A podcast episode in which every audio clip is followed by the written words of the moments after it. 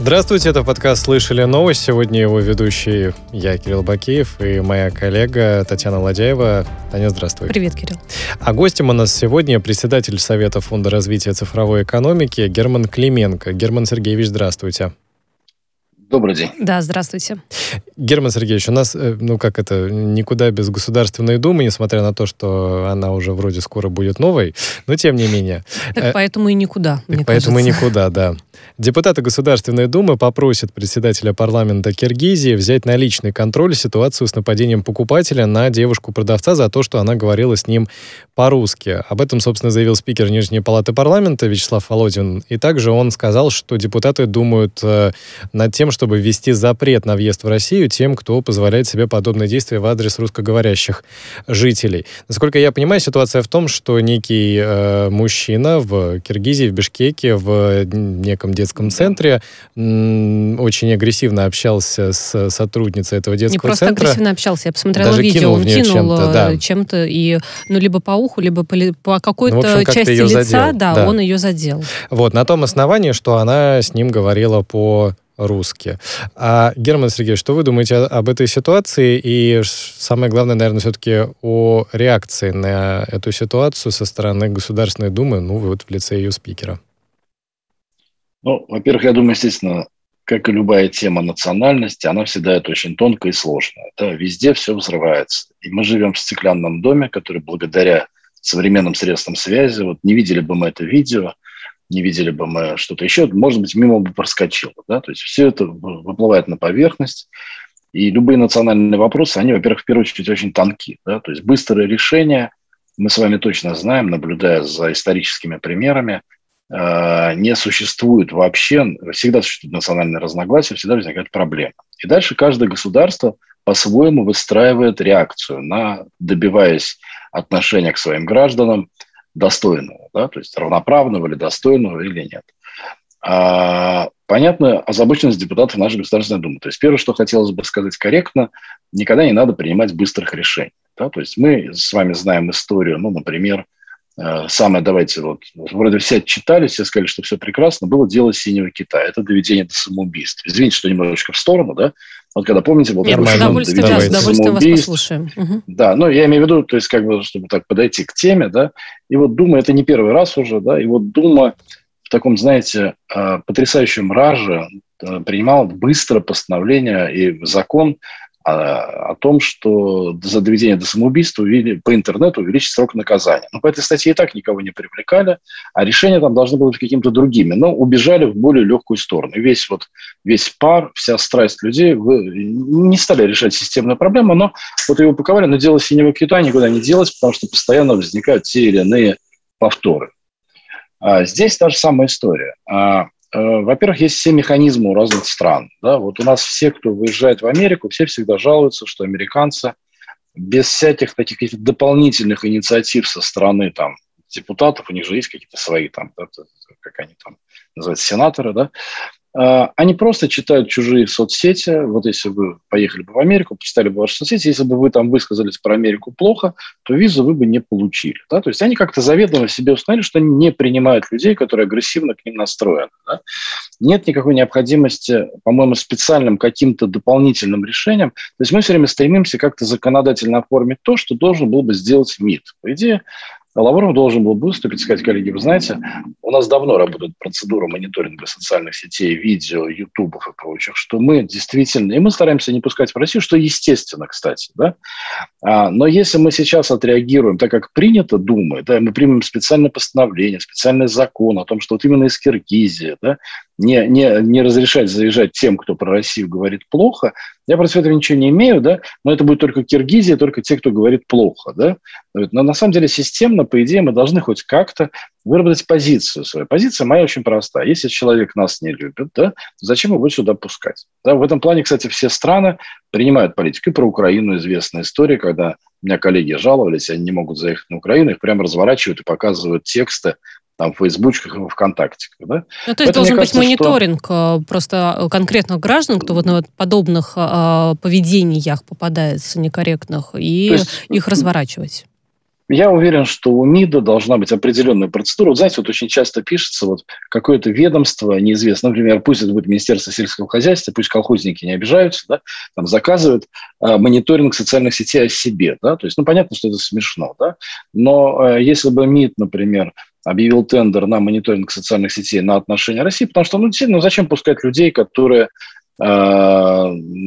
наживаются либо на горе, которое у нас происходит, либо на каких-то наших политических проблемах. Ну, это совершенно не нужно. У нас, во-первых, своего хватает некоторое количество, да, и не нужно его увеличивать. Поэтому мне кажется, что эмоционально я прекрасно понимаю Вячеслав Викторович, по-моему, это Володин об этом говорил, да? Да. да. А, вот, эмоционально я прекрасно понимаю, еще раз, эмоционально понимаю, но технически, мне кажется, это самый такой, знаете, вот короткий путь, он выплескивается, знаете, как происходит отвлечение внимания, и задачу не решаем как не была решена задача, например, с синим китом. Там же основная проблема была в том, что не в том, что э, была в том, что люди создавали группы с VPN, со швейцарских IP, с украинских IP, да, все это выглядело, да. Нужно было просто запрещать создавать группы, Э, с нероссийскими IP-адресами. Да? Но ну, вот как-то это сложно, наверное, звучит. Проще было поднять срок за доведения до самоубийства. Здесь, собственно говоря, примерно такая же проблема. Эмоционально разогнать эту историю понятно, а правильно это посмотреть бюджет МИДа, да, и если у него реестр, вы знаете, есть реестр недобросовестных там исполнителей по госконтрактам. Есть реестр, там, я не знаю, больных диабетом. Ну и сделают такой же реестр каких-нибудь нежелательных лиц, да, на въезд в ну, Россию. Ну, только, знаете, вот это сейчас так испорчено немножечко вот со всеми вот этими нашими там иноагентами, да, то есть, но вот объективно у МИДа должна быть просто, у них же наверняка есть список террористов, которые мы не пускаем, да. Ну да. А если у нас вдруг, если вдруг выяснится, что у нас нет вот этот вот коллега, товарищ, который там провел себя, как извините, конченый негодяй в Киргизии, да, он у нас не попал в стоп-лист по заезду, то у меня странно. То есть должен быть какой-то стоп-лист для заезда людей. Если его нет, это то есть, по идее, мы бы должны были бы в Думе или там депутаты написать письмо в МИД, коллеги, расскажите, как у вас построена защита, прежде чем вообще предлагать что-то менять, потому что возможно, вы знаете, вот, вот, знаете, как самое смешное, я вам скажу, возможно, у нас все это есть. Просто мы об этом Вопрос в том, как это работает. Да, да, и даже, возможно, это так и работает, как вот мы думаем, да, но, возможно, это есть, просто мы об этом не знаем. И мы тут же пытаемся быстро решать вопросы, но вообще, знаете как, вот что с «Синим китом», что с многими разными историями, которые Дума принимает, или вопросы, там очень часто такой, знаете, нет экспертизы. Да? Возможно, действительно, то есть вот если бы там, надо бы спросить у Лаврова, говорит, коллега, а что у вас? И вдруг выясняется, что есть стоп-листы на каждую страну, каждый критерий. Да, хотелось бы знать эти критерии, честно говоря. Да? Вот, хотелось бы понять. Но вот прежде чем принимать решение, нужно фундаментально провести вот эту историю. Поэтому эмоционально, мне кажется, депутаты наши абсолютно правы, как и любой человек, но они же законодатели, и мне кажется, они не очень имеют права на такие эмоциональные всплески. Да? Это нам с вами простительно, да, а, мне сейчас, я не государственный чиновник, тоже простительно, да, то есть, а вот государственные служащие, законодатели должны вести себя, мне кажется, более разумно. Герман Сергеевич, а как думаете, вот в целом сейчас в Киргизии та ситуация, которая произошла, это какой-то частный случай? Или, может быть, там есть определенное настроение у общества, у населения э, против России, да, вот какое-то недовольство, и поэтому русскоговорящих. Ой, какое, какое, какое вы пытаетесь сейчас поднять такую сложную историю, сложная тема. А, но вот то, что я знаю, я э, по ряду, вот у нас по цифровизации, по всем этим историям, очень много работаем с Евразесом, я общаюсь с разными представителями разных республик. Надо дать должное, давайте я корректно скажу, мы очень слабо работаем с с, давайте с влиянием России, с корректным влиянием, давайте так скажем, не с влиянием, как вы знаете, вот Россия пришла, все растоптала. Да? Мы, э, я очень много работаю с Россотрудничеством, общаюсь с ними. Тяжело. Да, то есть, по большому счету, например, Казахстан, э, мы там пускаем, если мы сейчас говорим Киргизия, Казахстан, вот весь наш вот этот пояс, да, вот. Э, но конкретно в Киргизии мне не показалось, вот я общаюсь, мы очень много, там есть медицинские истории, у нас же сиделок практически нет, мы оттуда много забираем, да. Вот у меня не сложилось впечатление, что у нас там есть проблемы. У меня сложилось впечатление, что есть проблемы в Казахстане, некоторые, да, потому что Казахстан больше сейчас переориентируется из-за перевода с кириллицы на латиницу, они переориентируются больше на Но в Киргизии, а, получается, Китай. более-менее какое-то межнациональное да. спокойствие вот есть. У них там внутри столько проблем своих собственных, да, что, знаете, так тоже бывает, как не смешно. Не до русскоговорящих. Я не, не, не политолог, я свое личное впечатление с общением с разными представителями Киргизии здесь. Они к нам относятся, на мой взгляд, очень хорошо. А, у нас для Киргизии она очень маленькая страна, и очень много поступает денег от нас туда. Поэтому... Ну, в общем, Герман Сергеевич, не... Герман Сергеевич, будем надеяться, что это рядовой, не рядовой, к сожалению, а ну, единственный, да, случай. единственный, единственный грустный, грустный, да. единственный грустный случай, не систематический. Есть еще несколько тем, которые мы хотим с вами обсудить, давайте к ним перейдем. Давайте, давайте. А правительство планирует перевести всех э, госслужащих и бюджетников на российские мессенджеры, почту и сервисы видеоконференц-связи. В принципе, я так понимаю, это логичное продолжение вот той истории, когда Microsoft, по-моему, и Zoom отказались поставлять э, свое программное обеспечение, ну, вот в, как бы в корпоративном смысле, российским государственным органам или государственным корпорациям. Насколько разумно, на ваш взгляд, э, переводить причем, насколько я понимаю, насильственно, ну, не насильственно, принудительно. Принудительно, в обязательном да. порядке. Ну, госслужащих, ладно, но вот э, преподавателей и учителей на российские аналоги тех самых социальных сетей или мессенджеров? Ну, смотрите, тут такая пластовая тема, она огромная, ей несколько лет, много лет достаточно, и вопрос там отечественных мессенджеров, он возникал очень давно.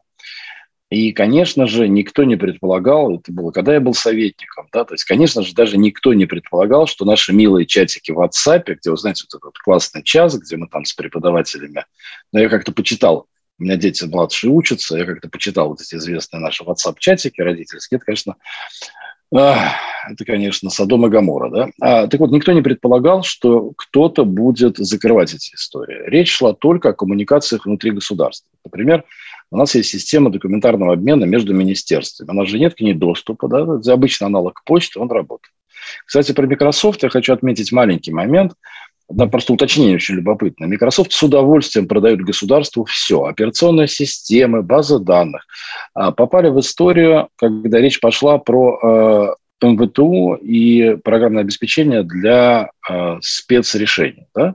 То есть они как бы, с одной стороны, хотят исполнять санкции, но каким-то таким образом, таким хитроватым. То да? есть это когда вот этот был Поэтому запрет за... на технологии двойного назначения, да, в данном случае они да, посчитали, что да, могут да, их да, использовать да. так. А Microsoft с удовольствием на 6 миллиардов Сбербанк покупает Microsoft. Они как-то, знаете, тут тоже такая выборочная история, да, то есть если бы они нам еще отказали, они как раз вот все, что надо, продают с удовольствием, да, там, где как раз у нас высокая конкуренция операционных систем, вот. А вот когда дело касается сложного программного обеспечения, там действительно была проблематика.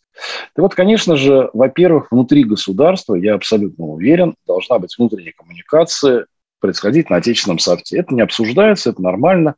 А, это действительно безопасность и прочее. Возникает второй вопрос, который все забывают, потому что мы же ужасы должны. Знаете, как помните, был такой закон Яровой, который э, э, шумел года три, наверное. Сейчас мы же про него ничего не слышим. Да? Ну, три года нам всем стреляли в голову, что цена на связь вырастет в три раза. Да? Ну, uh-huh. и где она выросла? Да?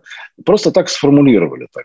так же и здесь. Э, безусловно, мессенджеры есть, но никто не... Э, коммуникации государства с населением – ну, вроде бы никто никогда не предвидел. Потом кто сказал, что учитель, он госчиновник. Да? То есть, ну, конечно, школа государственная, да, но госчиновник – это немножко другое состояние. Это сотрудники либо правоохранительных органов, либо чиновники администрации. И понятно, что они должны внутри себя, но вот право чиновников участвовать, ну, знаете, самая такая интересная история вообще, вообще, это история, которая давно дискутируется. Как чиновник должен чувствовать себя в социальных сетях обыкновенных, да, там, в Фейсбуке, во ВКонтакте. Должен ли отечественный чиновник в Фейсбуке сидеть?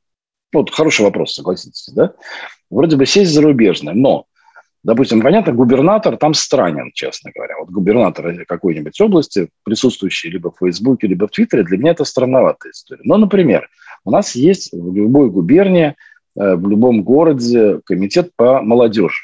Согласитесь, что будет очень странно, да, если представители этого комитета не будут присутствовать в ТикТоке, проводить политику государства, партии. Ну да. То есть у нас а нет... почему? Подождите, да, а поэтому... я считаю, что наоборот, таким образом э, люди будут, э, ну, скажем так, и чиновники, может быть, будут ближе к народу, и нам будет казаться, что это такие же обычные люди, с которыми таким образом мы можем пообщаться при необходимости. Ведь э, известны случаи, нет, что я губернатор начинают там в ТикТоке тоже сидеть, правильно? И это даже приветствуется. Я, я даже видел, я даже видел, нет, еще раз, смотрите, мы, мы сейчас говорим о правах а о том, что надо определить,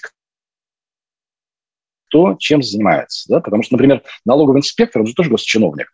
Несколько странновато, если он будет, или силовик какой-то. Несколько странновато, если он будет вести публичную еще сеть. Я всегда привожу пример.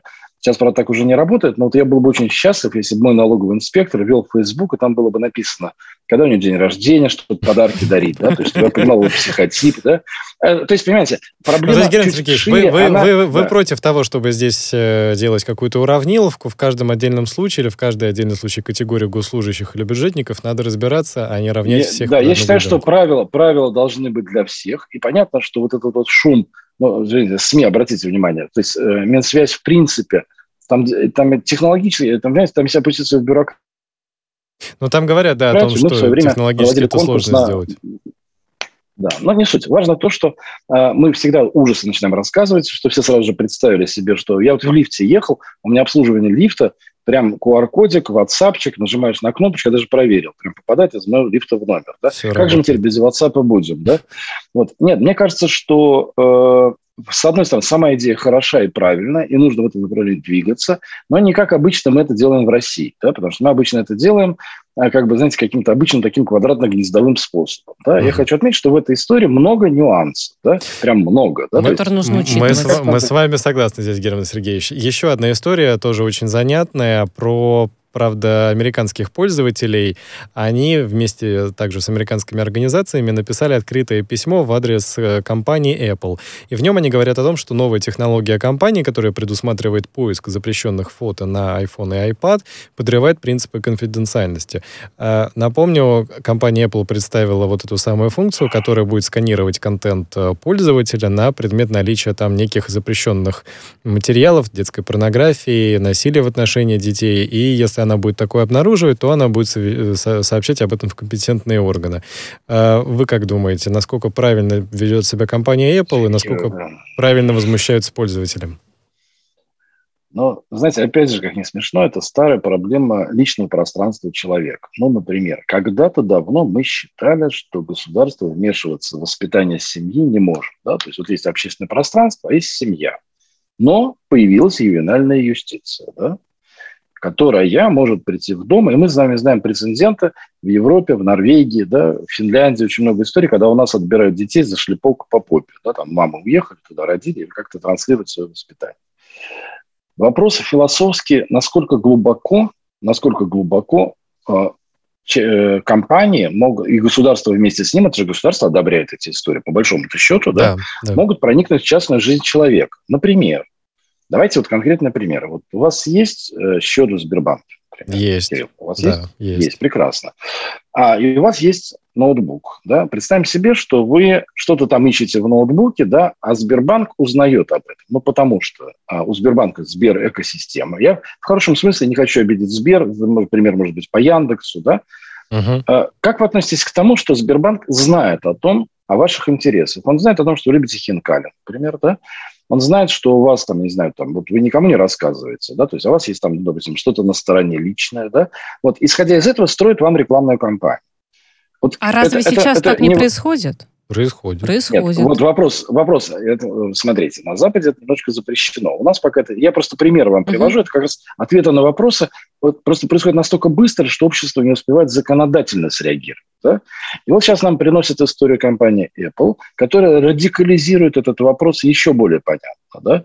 Потому что там же интересно в чем история. Они говорят о том, что, коллеги, конечно, мы сильно мониторить не будем, но вот есть же там фильмы, да, вот есть фильмы с детской порнографией, да, мы берем у них там хэш-коды какие-то, и по ним, как музыка, знаете, вот если вы в YouTube что-то за- закачивали, вдруг если с музыкой что-то напиваете, вдруг YouTube вас блокирует, потому что у вас нет авторских прав на исполнение этой музыки например. Да?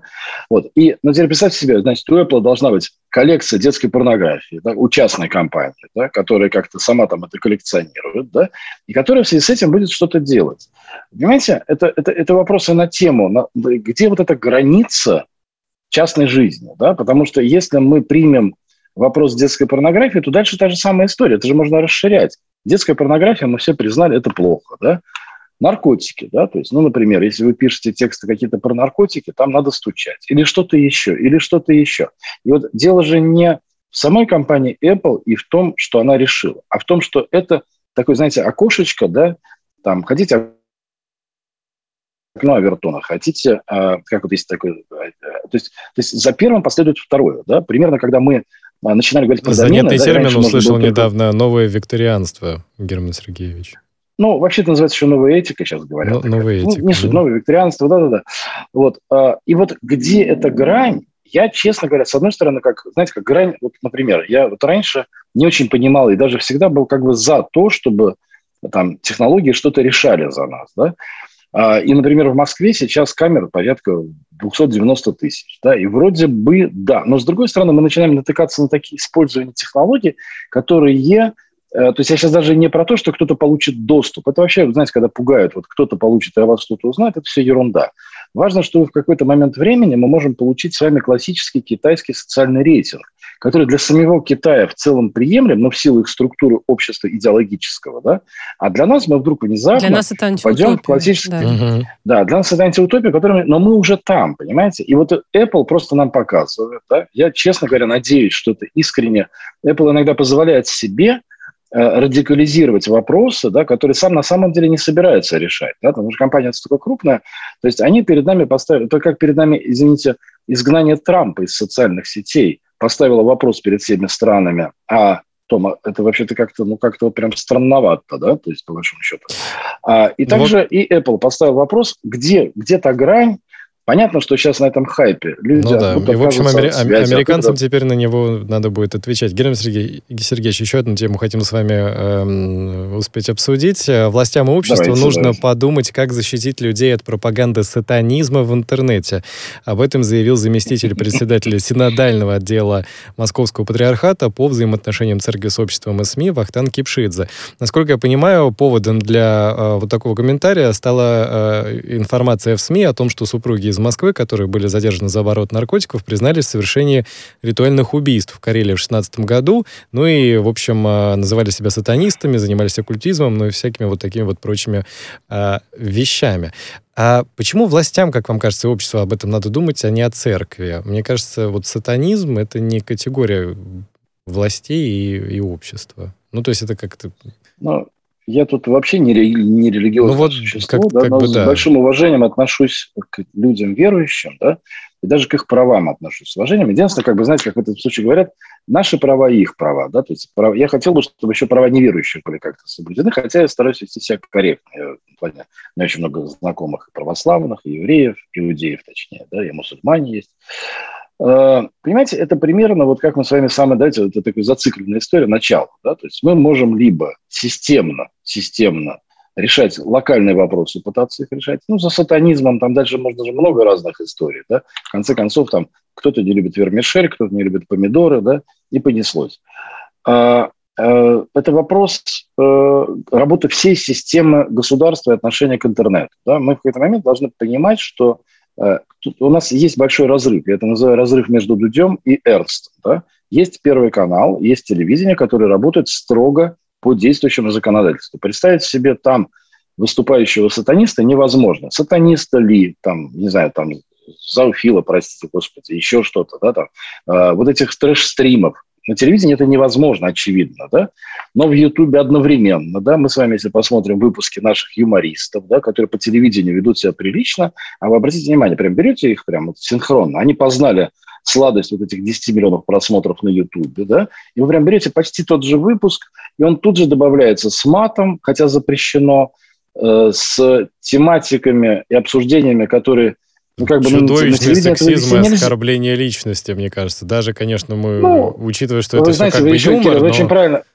Да, я, вы знаете, я всегда хочу спросить, когда начнется этот хайп по поводу, я говорю, слушайте, вы посмотрите выпуски там на Ютубе, и, и, и как? И вот у нас вот это, это не противоречие сатанизма. Да? Еще раз, понимаете, мне иногда кажется, что мы все время пытаемся, знаете, как убежать в легкое решение вопроса тяжелое Здесь решение я вопроса. думаю, что главный вопрос, возможно ли это контролировать действительно через э, соцсети, вот каким-то образом, чтобы не было пропаганды, будь то сатанизм, будь то что-то Слушай, ну другое, ну пусть что батюшки в онлайне приходят и но, пишут под а этими каким... постами, типа, окститесь. Ну почему это государство-то должно заниматься? Нет.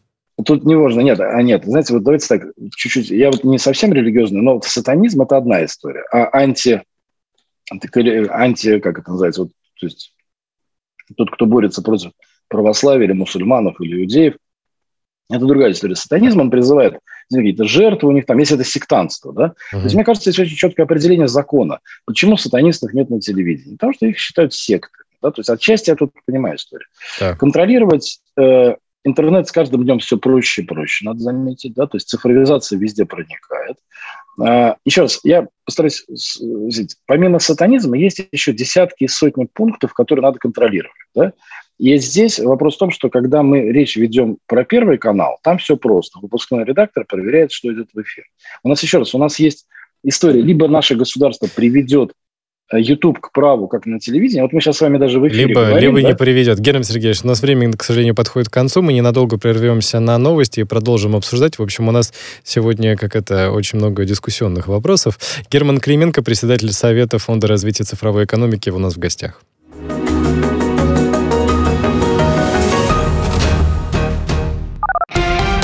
Радио «Спутник».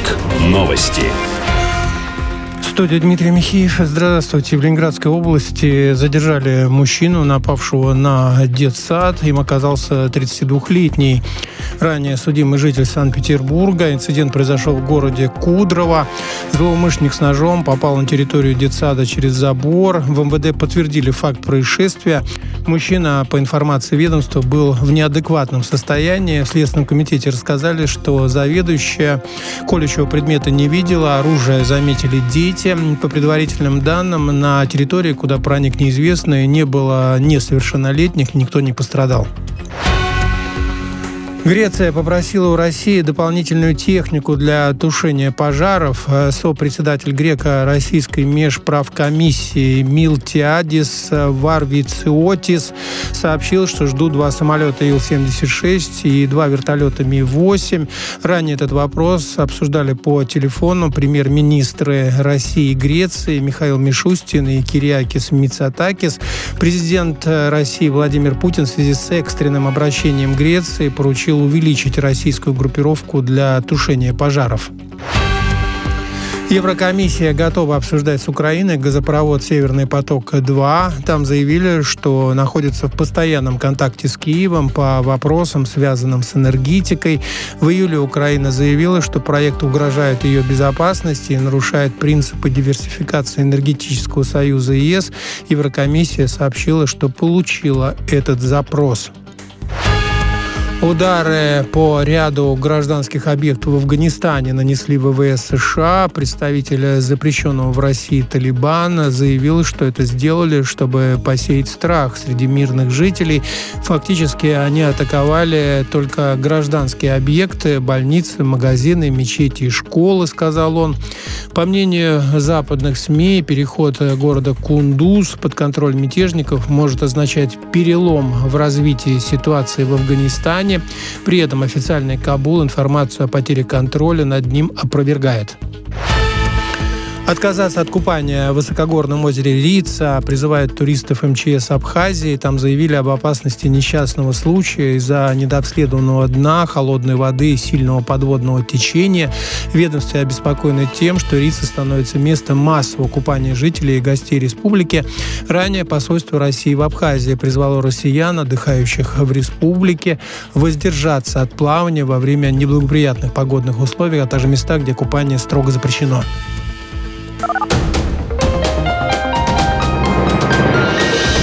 Следующий выпуск на «Спутнике» через полчаса.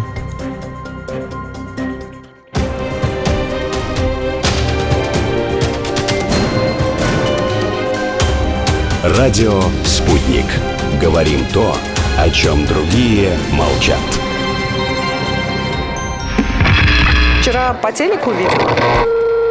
Мне тут по телефону сказали. В соцсетях только обсуждают, что... И так десятки раз каждый день. В эфире «Радио Спутник».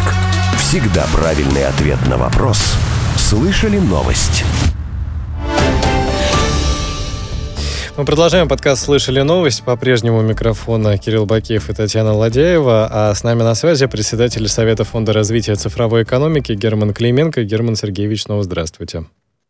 Еще раз здравствуйте, да. Герман Сергеевич, про Белоруссию еще одна вечная тема, и вечная тема ее интеграции с Российской Федерацией.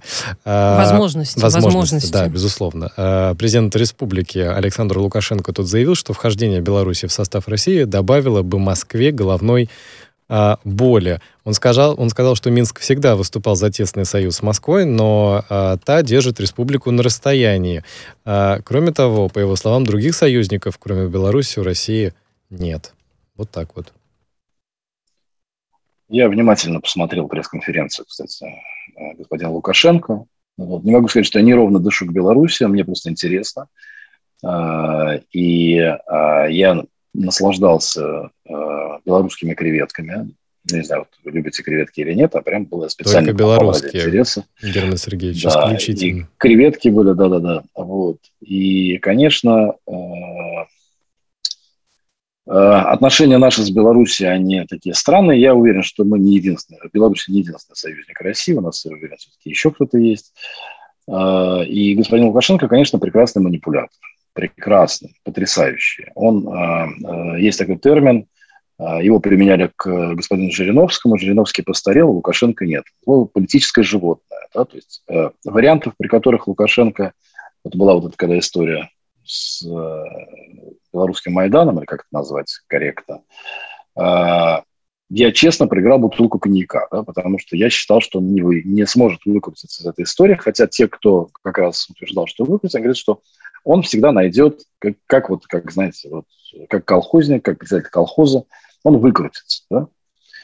А, и понятно, что а, он очень прям баланс, выстраивает баланс между нами и Европой, и очень хорошо этим манипулирует. Очень хорошо манипулирует, не решая в целом ни одного вопроса. Я участвовал Э, в таможенном, в согласовании таможенного кодекса, где у нас Евросоюз же есть, есть целый мы действительно существующая юридическая структура, и для того, чтобы, например, изменить маленькие небольшие пункты в таможенном кодексе, все должны подписаться. Самые сложные переговоры были с Беларусью. Ну, как вы догадываетесь, да, то есть никому, то есть э, белорусские креветки хотели к нам идти там большим потоком, я условно говорю, точно так же, как из Польши шли через Беларусь русские яблоки. Беларусь действительно стояла на вот э, пути между Европой и Россией, как, знаете, такой переупаковщик товаров. Э, вопрос, э, знаете как, если вы меня спросите, знаете как, имеет ли смысл России и Беларуси объединяться, я считаю, что да. Способы не знаю, методы не знаю, да, и уверен, что э, если Беларусь и Россия объединятся, вряд ли у нас добавится больше головной боли, чем у нас есть головная боль с Крымом, да. Причем не в понимании, я в хорошем смысле этого слова, но с Крымом действительно, учитывая, что в Крыму, например, если мы с вами туда приезжаем, мы, у нас там вообще нет ни Microsoft, ни Гугла, там действительно там уже давно проведено импортозамещение, потому что мир очень на эту тему болезненно среагировал. А, но, тем не менее, я думаю, Беларуси такой головной боли ни при каких обстоятельствах не добавит, кроме разве что нам будет проще переезжать там в Минск, например. Да? То есть прекрасный город. Ну просто, нравится. Герман Сергеевич, тут еще Это... интересно вот эта фиксация на тему вхождения Беларуси в состав России, России в состав Беларуси. Насколько я помню, на официальном уровне никто об этом не говорил. Ну, то есть были вы разговоры там термин, о всяких... Очень хороший термин, да, очень хороший термин. Это называется по Фрейду, да, то есть угу. из э, батьки идет вот эта история, да, потому что э, тема, она, ну, она постоянная. Белоруссия не знаю, вот если слушают белорусы, не обижайтесь, пожалуйста, но это без России не очень понятно. То есть понятно, что будет происходить, да, то есть э, все производство уйдет, оно сразу же будет закрыто, потому что вместо Белаза будут катерпиллеры, то есть там, ну, то есть там все прогнозируемо, там нет никаких иных путей. Да? Но в Но, подтверждении э, ваших э, слов, ситуация, что буквально там менее час назад э, Беларусь попросила очередной э, кредит э, у России, mm. я думаю, что на фоне всех санкций, санкций необходима вот очередная помощь финансовая. Да, и поэтому, батька, когда с одной стороны наносят нам, давайте так скажем, давайте назвать вещи своими именами, постоянный экономический ущерб белорусскими креветками, да, ну, постоянный, потому что это мимо таможни проходящие товары, по большому счету. У нас же есть союзное государство, и мы принимаем от всех наших стран и республик товары, которые у них произведены без таможни. Да? То есть, когда переупаковывается товар, который завозится на территорию Беларуси, батька с них получает таможенный пошлин, а товар к нам поступает условно левый. Да? И наши э, предприятия становятся менее конкурентоспособны. Да? И вот когда человек постоянно нам наносит экономический ущерб и при этом говорит, а дайте мне еще денег. Ну, как к этому можно относиться? Вы знаете, я радуюсь, что я не э, нахожусь в МИДе, и мои решения, они ну, являются или мысли частного лица. Да? Мне кажется, что Лукашенко нужно принимать какие-то решения, и, судя по частоте упоминаний отказов от слияния или объединения с Россией экономических систем, да, видимо, где-то там все-таки уже что-то зреет, ну, потому что без э, какой-то действительно серьезной экономической помощи а мир понимает, а, а причем я уверен, что Лукашенко понимает, что если он вдруг завтра полюбит Польшу, да, ну, не знаю, кого он там собирал, мог бы полюбить помимо России, да, оттуда ни, ни копейки, ни цента не придет, да. А это будет, знаете, как э, известная же фраза, что еще сделать, сдохнете, да, то есть вот если можно все предать и туда куда-то перекинуться, только мы э, вот эти все годы, 30 лет, в Беларуси заливаем дешевый газ, дешевую нефть, Наши люди туда приезжают. То есть в этом плане, мне кажется, отношение России к Беларуси абсолютно э, спокойное. Помогаем, чем можем. Но вы знаете, как бы не получилось повторение истории с Украиной, например, да, когда ну, мы да. кредиты давали и еще что-то давали. А, это, в общем, вот, вот я, к сожалению, меня удручает позиция Лукашенко, особенно когда он начинает ссылаться с историей с Крыма по поводу признания. Да? То есть, если он единственный союзник, он бы и признал бы Крым. Да? Но он сказал, вот. что Но это сделает план... сразу, как э, последний олигарх э, в России э, начнет поставлять туда свою продукцию. Что он этим хотел сказать, я, не знаю. Я недавно слышал, да, я недавно, знаете, что слышал? Я что? недавно слышал да, по этому поводу, что олигархов в России больше нет. Олигарх, а, да, олигарх. Это в первый, да, да, да, ага, простите. то есть это еще... Олигарх, олигарх, олигарх, олигарх, это конкретно не просто бизнесмен с деньгами, да? Ну, это бизнесмен властью, с деньгами, влияющий на, на власть. власть да. Нам таких, вроде точно нету. известно, что а, ну то есть это было прецедент... завуалированное никогда, никогда я не признаю Крым, потому что... Не, ну будем ждать, по крайней мере. Да, но вот, э, да, то есть с олигархами вот такая история. А, Герман Сергеевич, тут у нас еще правительство утвердило концепцию развития водородной энергетики и планирует ее проводить в три этапа. Первый рассчитан на три с половиной года, и в, во время этого первого этапа собираются создавать профильные кластеры, реализовывать пилотные проекты по производству и экспорту водорода, а, ну и также применение водородных энергоносителей на внутреннем рынке. Как вам кажется, перспективы у этого вида э, или источника энергии на территории России, они каковы? Насколько имеет смысл во все это вкладываться и это развивать? Знаете, мы иногда склонны подхватить чужую моду, например, солнечная энергетика в России, да? Да.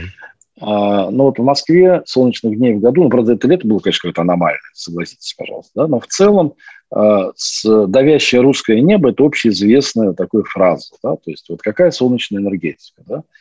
Но в целом, возможно, ветровая энергетика. Но мы, у нас вот на нашей территории наиболее хорошо нефть, газ, уголь. Да? У нас все это живет, и никто вроде бы...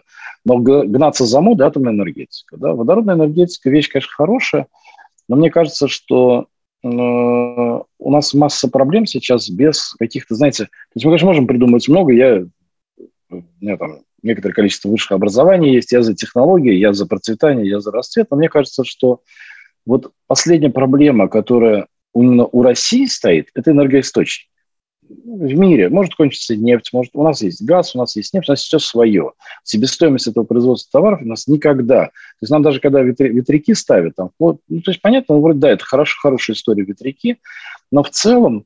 А, но газом вот дешевле получается. Да, дело даже не в этом. Вы знаете, у нас еще раз, у нас вроде бы, у нас страна такая, что у нас все есть, да? И Слепакова все время в этом плане вспоминаю. Вроде все есть, а вот как-то что-то не устраивается. Ну, добавим мы еще водород. Это примерно как с прививками. Да? А, мы единственная страна, у которых пять прививок, еще, по-моему, две в разработке. Да? Одна у ФМБА, одна еще у кого-то. Да? А вакцинация идет еле-еле. Ну, она как-то идет, но вот по сравнению с другим миром не очень понятно, особенно с Израилем. Поэтому здесь, мне кажется, это важная история э, водородная, потому что мы четко можем сказать, что мы наблюдаем знаете, не закат э, энергетики как таковой раз, разные. Когда уголь, нефть – это не закат. Всегда будут пользоваться. Знаете, как, а превращение, есть такой термин, превращение из царицы экономики в э, FMCG товара, да, в бытовой товар. Знаете, как щебня тоже в мире производит, я думаю, не меньше, чем нефть, да, то есть цемента, который, из которого строят дома, но вы же никогда не слышали, что производители цемента – короли экономики, да, то есть у нас сейчас короли экономики – это цифра, это Цукерберг, это Волош, это все, что есть наверху. И понятно, что ну, добавится еще одна часть водорода, водородная часть, я, честно говоря, не вижу такой. Вот, знаете, Но по вашим ощущениям, вот, это э, просто это ставка на будущее или это подготовка если что, чтобы просто этот сектор был а, развит? Я бы так сказал, это, знаете, это соответствие более-менее, ну, сейчас есть мировое разделение э, вот, энергии Солнца столько, энергии воздуха столько, атомная такая-то. Это один из секторов, который мы должны поддерживать, развивать, ну, потому что, да, то есть это, это разная логистика, потому что, это разная потому история. Да. Герман Сергеевич, спасибо, спасибо вам огромное. Время у нас, к сожалению, подошло к концу. Герман Клименко, председатель Совета Фонда развития цифровой экономики, был с нами на прямой связи, гостем э, подкаста «Слышали новости», а в студии для вас работали обозреватели радио «Спутник» Кирилл Бакеев и Татьяна Ладяева. Таня, спасибо. спасибо.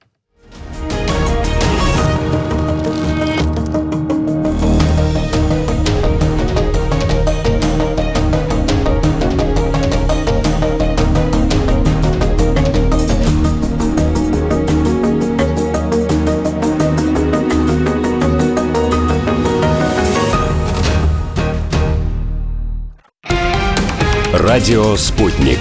Новости студии Дмитрий Михеев. Здравствуйте. В Ленинградской области задержали мужчину, напавшего на детсад. Им оказался 32-летний ранее судимый житель Санкт-Петербурга. Инцидент произошел в городе Кудрово. Злоумышленник с ножом попал на территорию детсада через забор. В МВД подтвердили факт происшествия.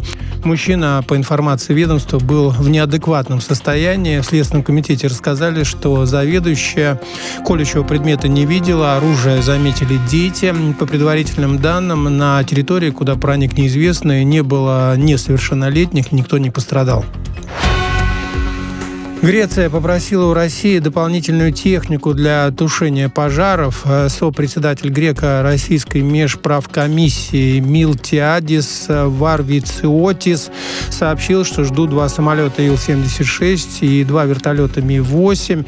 Ранее этот вопрос обсуждали по телефону премьер-министры России и Греции Михаил Мишустин и Кириакис Мицатакис.